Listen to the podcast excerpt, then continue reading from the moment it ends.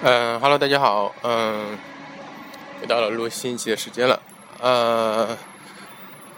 大家如果有什么关于节目的建议或者想法的话，都可以呃给我发消息，呃，这样也可以更加激励我，嗯，坚持录下去。嗯，今天我想谈一下，呃，关于这个呃学习性组织的问题。嗯，昨天看了那个呃美国哈佛大学的那个教授彼得圣吉写的一本呃第五项修炼，呃，当然这本书在中国已经火了很久了。嗯，就一个很有意思的。插曲就是彼得圣吉这个人，嗯，跟那个南怀瑾好像关系很好的样子，还好像还出过这么一本书，叫做《南怀瑾与彼得圣吉》。嗯，但其实彼得圣吉呃，南怀瑾这个人，我个人是不是不是很感冒的，因为，嗯，他是一个。有点像那么江湖游医的那种感觉，就像，呃，不知道大家有没有在机场里看见过，在每次到机场都会看到那种，呃，有关于企业管理的那个，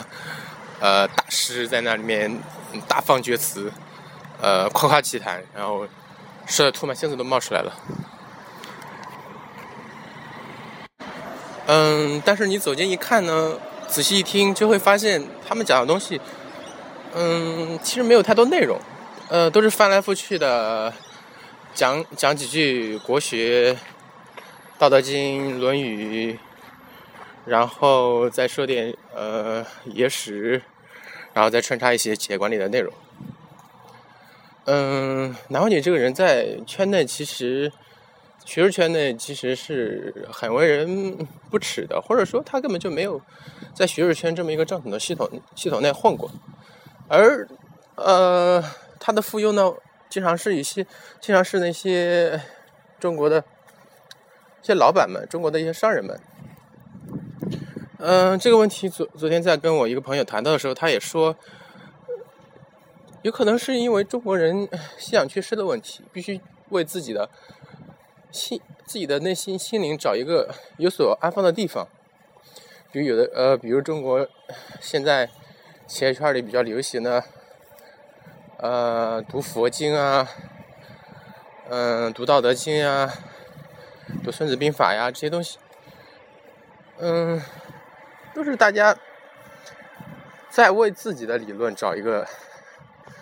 支柱，就像，嗯，中国传统有许多的企业家都是所谓的毛粉，呃。他们经常规划自己的公司的时候，就是按照五大军区，还有中央那些部委，然后按照他们的名字去命名的，然后非常疯狂的崇拜毛泽东，啊，动辄就说农村包围城市，啊，星星之火可以燎原，用这些词语，嗯，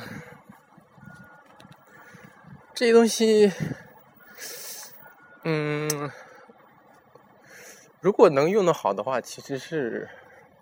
可以起到一个激励人的作用。就是嗯，就像我原来提到的价值观的问题，它能够给你提供好一个好的价值观。但是，呃，毛泽东思想到现在已经，它成为了一种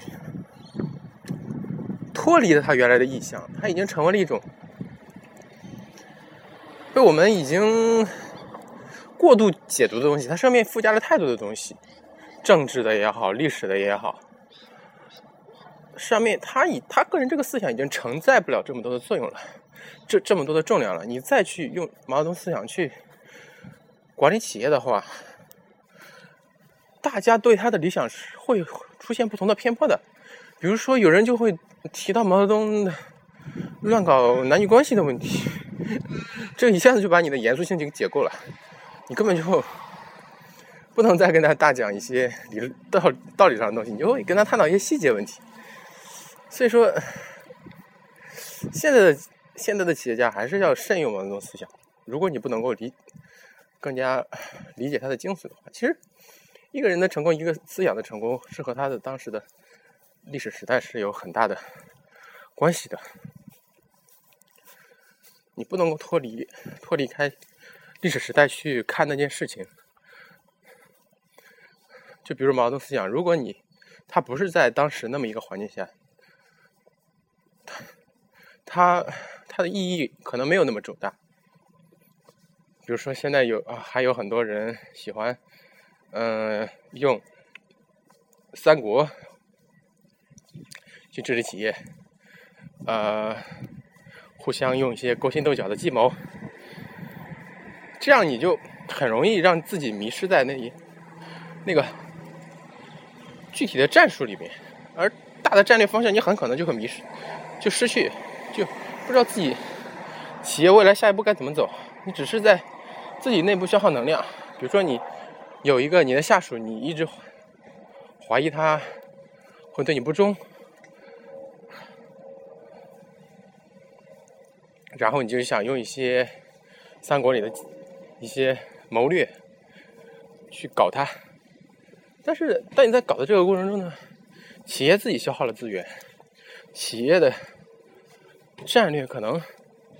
就会迷失自己的目标，迷失自己的方向。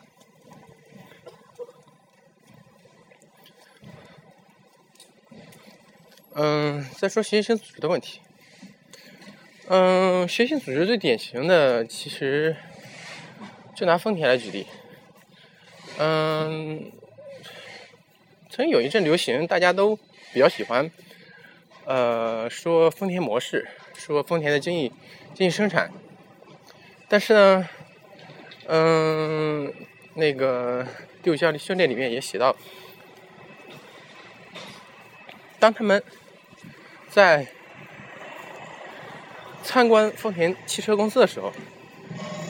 他们往往往往只会说啊，因为你们有看板生产模式，啊，丰田人对这个就很不屑。他说你们只看到我们的一面，你们实际上他们这些人没有看到真正的丰田生产的模式。丰田生产的模式之所以能够如此成功，是因为他们上下上下一心。是因为他们丰田模式，丰田的看板生产模式是从内部自自然而然的生发出来的，而不是说一个强加的一个推行一个模式的结果。所以说，学习丰田模式必定失败。比如说，还是按照国家的发展来举例的话，不是这个世界上没有一个现成的民主的样板让你去学习。我们只听过听说过民主有这么一个名词，但是在现实操作中呢，每个国家都有自己的方案。那是因为民主这个东西，它不可能直接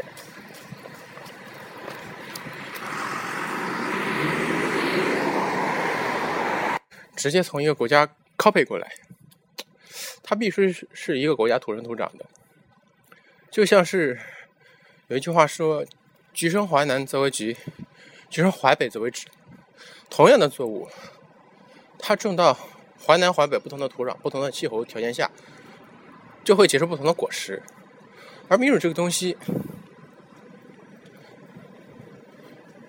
也是这样。如果你不重视具体情况，而只是照搬民主的话，你就会迷惘而无所得。因为你你会说啊，这个东西我做的没错呀，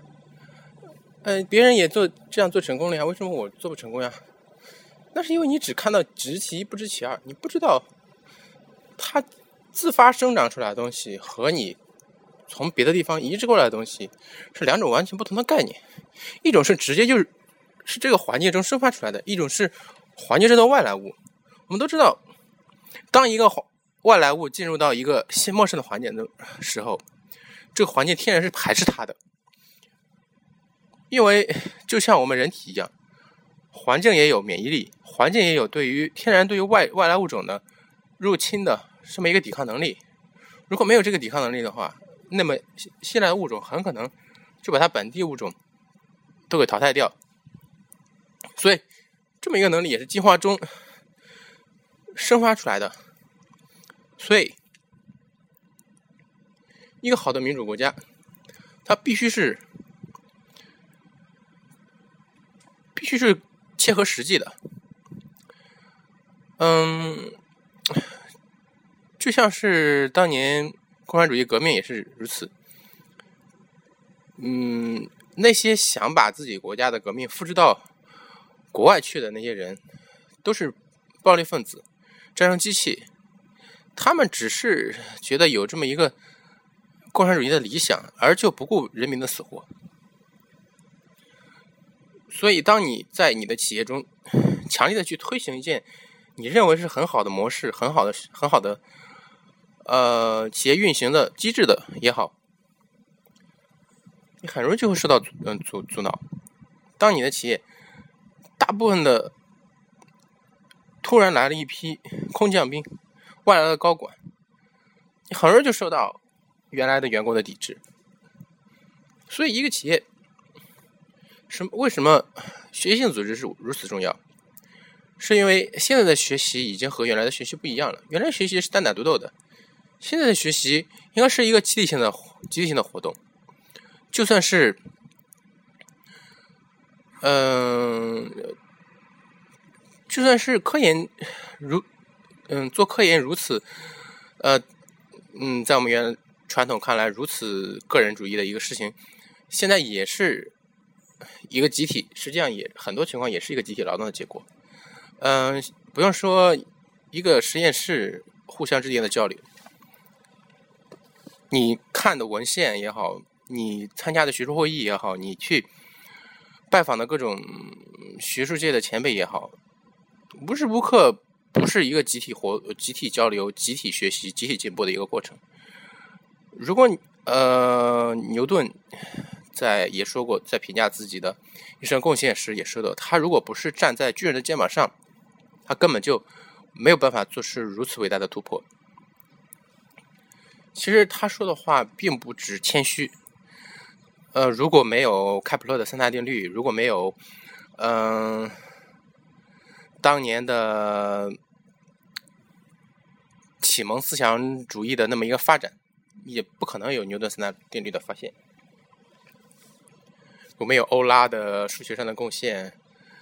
呃，牛顿也不可能如此的顺利。所以，当你在做一件事的时候，你应该想的是如何站在巨人的肩膀上。嗯，一个一个企业共同进步的过程是一种非常激动人心的过程。嗯。你可以想象一场激烈的讨论，激烈的呃，并不是争论，而是讨论。当你抛出一个观点给对方的时候，对方不只是简简单单的回应你，他是在你这个观点上，嗯，添油加醋，呃，他自己进行了加工、创作，又还给你，然后你就会为此而激动人心。哇，原来我的观点还可以如此新鲜，如此变得我不认识。然后你又根据这个观点又进行。进一步的加工，然后最终整个组织自发的生出一种适合这个组织，真正是这个这个组织自己的东西，这个才是最重要的东西。我们如果学呃，所以说学习丰田模式最重要的是什么？是学习它的自发学习、自发自发呃自发学习、自发生自自由生发、